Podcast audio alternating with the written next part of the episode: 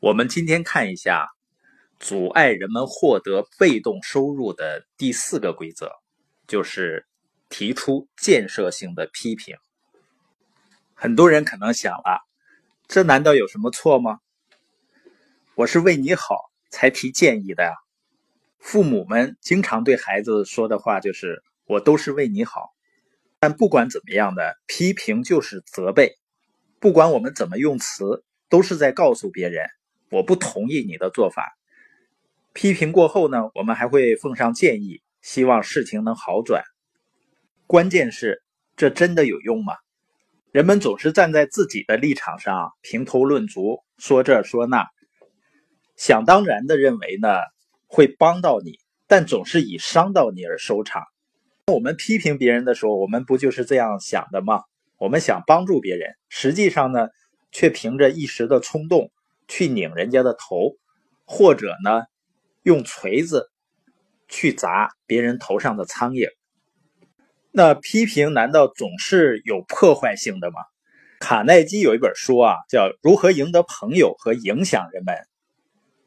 他的答案呢，就是批评总是有破坏性的。人际关系的第一个法则呢，就是别批评、责备。和抱怨，实际上，当你仔细去思考一下的时候呢，你就发现啊，没人喜欢接受批评，它是违背人性的。即使是很小的孩子，他实际上是最能反映人性的，他都不愿意你说他、管他，尤其是批评和指责他。那你最近一次感受到别人对你的批评给你带来正面的激励是什么时候呢？我们都不希望别人来指责我们，来说我们，甚至给我们建议。那我们又凭什么对别人这样做呢？我记得一开始我爱人开车的时候啊，我坐在副驾驶，那车开的那家伙真是惊心动魄。一开始呢，我是去说他，但我发现呢，这不仅不管用，他还不高兴。所以后来我就不说了。但是遇到危险的时候呢，自己感觉到危险的时候呢，身体总是要有反应的嘛。所以我的手拼命的攥着上面那个环儿，然后呢，两只脚拼命的向前踩。这种动作他看到以后，你觉得他会开心吗？我们有的时候在生活中或者在生意中给人们的建议，就类似于这种情况。你累得够呛。但是你传达的是不信任，人们也不会很开心。但他会越做越好吗？肯定会的。你要相信人们，他们都希望把事情做得越来越好，也有把事情做好的潜力，这就够了。因为如果有这个信任在前提的话，你在跟人们交流的时候，你当然需要帮助人们去调整。但是呢，你传递的感觉不是他错了，而是我们如何能做得更好。你传递的不是指责，而是信任的感觉。那会不会有的时候呢？人们一定让你给他提一些建议，他觉得呢，对他改正缺点、提升会有帮助的呢？我记得有一次呢，当我看到我的朋友非常真诚的那个眼睛，一定要我给他提建议。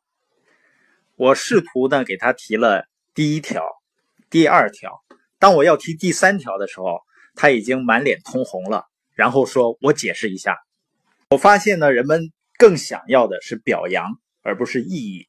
因为被你建议和被批评的人呢，往往他自己有一套他做事的方法。如果我们肯定肯定他们，鼓励鼓励他们，他们可能会做得更棒的。但有时候呢，我们就是管不住自己的嘴，是吗？有多少夫妻吵架，就是因为其中一方向对方提出建设性的意见。更为重要的是，多少婚姻因此而完蛋呢？因为建设性的批评啊，大多都是带刺儿的，会伤人。和鼓励、赞美他人的长处比起来呢，它就不够那么有效了。因为能够最终赢得人心的是欣赏，而非意义。那些成功的领导者呢，总是对自己的追随者欣赏有加的。他们对自己的伙伴呢心怀感激，给予奖励，并且呢给予他们工作和生活上的帮助。有的人说呢，慈不养兵，实际上呢，这种理念应该已经过时了。在过去呢，尤其是古代的时候，那些将领是通过恐惧的力量来控制人们的，而今天的时代已经完全不是这样了，要用爱的力量。卡耐基呢，在与人相处的最大秘密里面呢，提到最大的秘密是什么呢？感激的时候拿出真心真意。所以，表扬别人的优点，比指责别人的弱点更能收到积极的效果。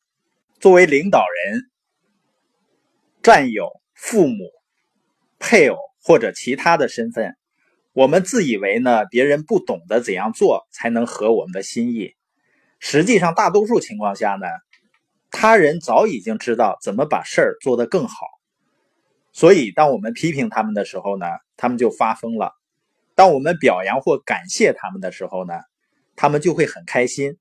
那哪种情绪能解决问题呢？所以要打破提一些建设性批评的规则，你就能成为赢家，因为你没有在浪费消极的能量。当然了，了解了这些呢，你仍然会发现你的老板啊、你的另一半啊、你的孩子啊、你周围的人，他们身上仍然有很多需要改变的地方，有很多你不吐不快的地方，那怎么办呢？省省你的批评吧，去改变自己。长远来看呢，这样做效果会更好一些。